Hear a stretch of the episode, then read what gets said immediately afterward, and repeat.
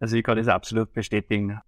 Und was, man wird also als Jugendlicher in Wirklichkeit auch ins kalte Wasser eingeworfen, wo man mal kurz nicht weiß, okay, wie geschirrt kann, aber man gibt einfach nicht auf und man sucht Lösungen und ich glaube, das ist auch einer von den positiven Gründen, die was du erst erwähnt hast, wie damals dieser Virus äh, begonnen hat und die, die Zeit, dass da äh, man gesagt hat, ne, man sucht jetzt nach Lösungen und man steht sich nicht daheim ein im Zimmer und macht einfach gar nichts. Schaut, wo kann man unterstützen, wie kann man unterstützen. Und das hat sich die Landjugend in Wirklichkeit extrem gut unter Beweis gestellt, dass das kann. Wie es du gefragt hast, zwecks lustige Erlebnisse. Also ich glaube, überall gibt's die lustigsten und coolsten Erlebnisse. Ich denke nur zurück auf unsere Basistrainerausbildung, Anschimani, wo ihr dabei wart. Also da haben wir auch den einen oder anderen unvergesslichen Abend erlebt. Nächte haben wir erlebt. Nächte. Nächte. Und ja, da wachsen wir einfach auch noch mal die besten haben. Haben wir uns ja Wissen Revue passieren lassen, ja. Genau. Sehr wichtig. Steffi, du hast es ja wahrscheinlich auch schon äh, gesehen, wir haben auf der Homepage und der Podcast auch die Möglichkeit, dass wir Fragen von der Community stellen und die dann vorlesen. Da hätten wir eine Frage oder zwei Fragen in Wirklichkeit, die was jetzt direkt an die stellen darf. Ah, ich finde es jetzt gerade nicht. Das muss ich nachher noch mal suchen. Aber wir werden wir werden es nicht vergessen. Ich suche noch schnell raus. Ich weiß, dass zwei Fragen da, da gestanden sind. Weil wir über die Funktionäre gesprochen haben. Da ist ja das Thema partnerschaftliche Führung ganz groß oder wird ganz groß geschrieben. Was in Wirklichkeit gang und gäbe ist bei allen anderen Gruppen in ganz Österreich. Vielleicht kannst du das ganz kurz erklären, was heißt denn das überhaupt? Ja, die partnerschaftliche Führung, das zeichnet eigentlich die Landjugend seit Anfang an aus, also seit die 50er Jahre, seit die Landjugend gegründet worden ist.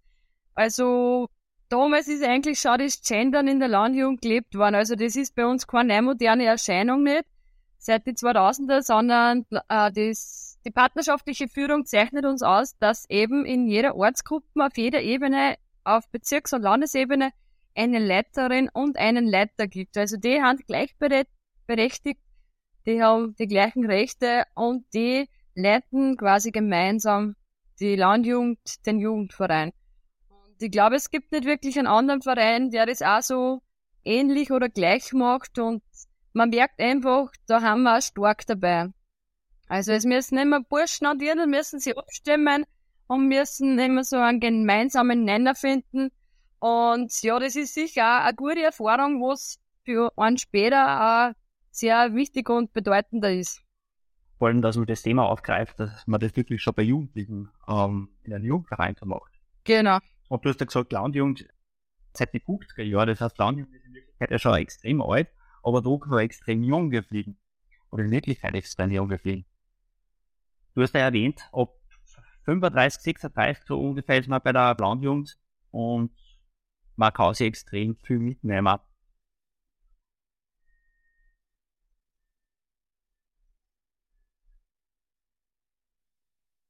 Die Frage von der Community gefunden. Darf ich das vorlesen? Und zwar, äh, es ist eine Dame. Den Namen lese ich jetzt nicht vor. Die Dame wird wissen, was es her. Und zwar, ich bin neu im Vorstand. Bei uns ist aber eher doch ein Männer dominieren. Musst du dir aber, wie heißt das, musst du dir auch manchmal Gehör verschaffen? Als ja, gibt es da ein paar Tipps von dir? Oder ist das bei euch überhaupt kein Thema, also ja, das, das Problem habe ich selber auch kennt, wie Landjugendleiterin war, was ich einfach aus meiner Erfahrung sagen kann. Man darf sie einfach nicht unterkriegen lassen, auch an die Burschen anders sagen. Aber man muss die Meinung vertreten und man darf sie da nicht stark beeinflussen lassen. Also einfach davon überzeugt sein, von der eigenen Einstellung, von der eigenen Einstellung, von der eigenen Meinung und das also durchsetzen. Und im besten Fall holt man sich einfach ein paar andere Verstärkungen, ein paar andere Funktionäre vom Vorstand, auch unterstützen.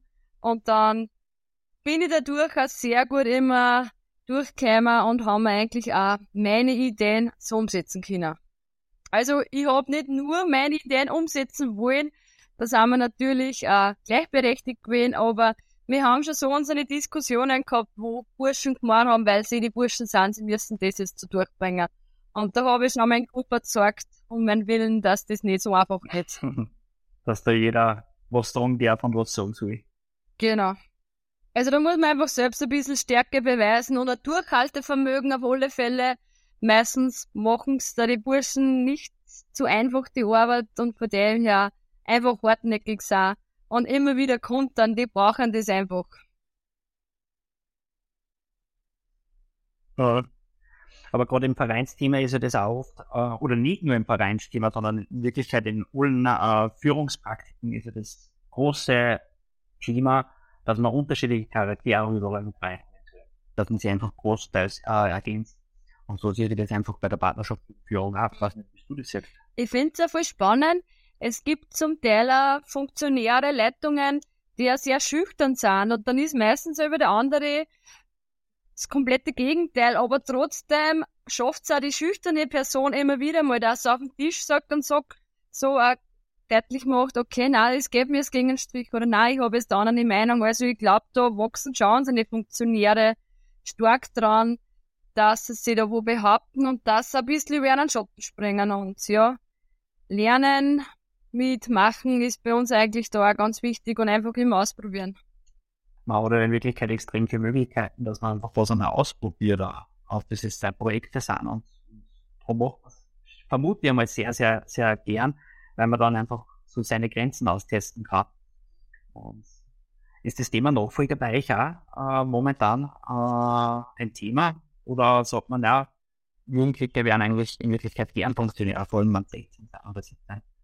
Es ist ganz gemischt, also ich glaube, wir können sie trotzdem noch gut schätzen und glücklich schätzen, dass die Funktionärsnachfolge relativ unkomplizierten Ablauf sicher hat, dort und da eine Landjugendgruppe einmal zu kämpfen, dass neue Mitglieder findet.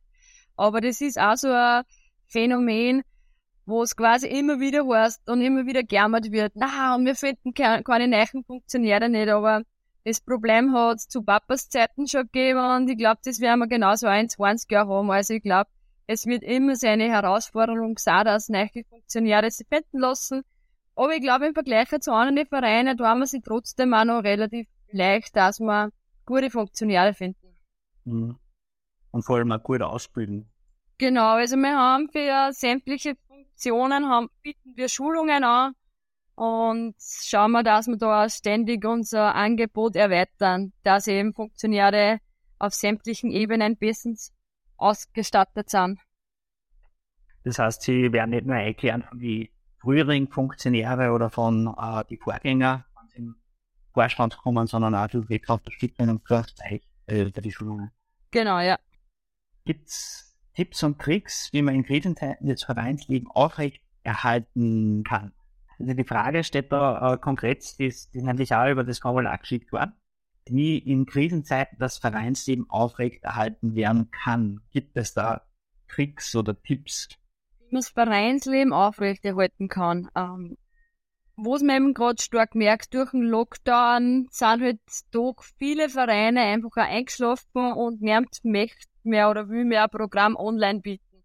Was eben der beste Tipp ist, sobald es Lockerungen gibt, sobald das kleine Treffen möglich sind, muss man unbedingt dranbleiben und muss man sofort starten. Also das darf man auf keinen Fall übersehen. Also es wird sicher zeitig angekündigt, dass wieder Kleintreffen erlaubt sind und an dem Wochenende müssen die ersten Aktionen gesetzt werden und muss die Gruppe mal wieder zusammenkommen. Also wenn man das verschlaft, gleich am Anfang, dann hat man natürlich einen viel und schweren Start wieder zurück ins Vereinsleben. Aber man merkt, die jungen Leute wollen sie treffen, wollen wieder mal zu anderen kommen und von dem her äh, sage auf jeden Fall, das Vereinsleben hat auch nach Corona sicher noch über die guten Chancen, dass Leute dabei sind. Danke, Steffi. Zum Abschluss haben wir nur eine kurze Frage an die. Sucht der Zahl zwischen 1 und 20 aus? Sieben. Sieben. Okay, die Zahl sieben zieht die Frage, die wichtigste Eigenschaft für einen funktionierenden Verein nach sich. Was ist deiner Meinung nach unerlässlich für einen Verein? Welche Eigenschaften muss jeder Verein haben, wenn wieder gut läuft? Die Eigenschaften. Spontan, flexibel und auf alle Fälle auch, dass er die Trend mitmacht und mitlebt. Einmal kurz und spontan zusammengefasst. das war ein sehr guter Abschluss und, und gibt da durchwegs extrem viel Mut. Das ist gar nicht so einfach, dass man die so beantworten kann. Danke, Steffi. Hast du auch Fragen an unsere Gäste oder möchtest deine Erfahrungen mit uns teilen? Dann sei dabei und gestalte unsere Vereinswelt mit unter flowcity.at slash podcast.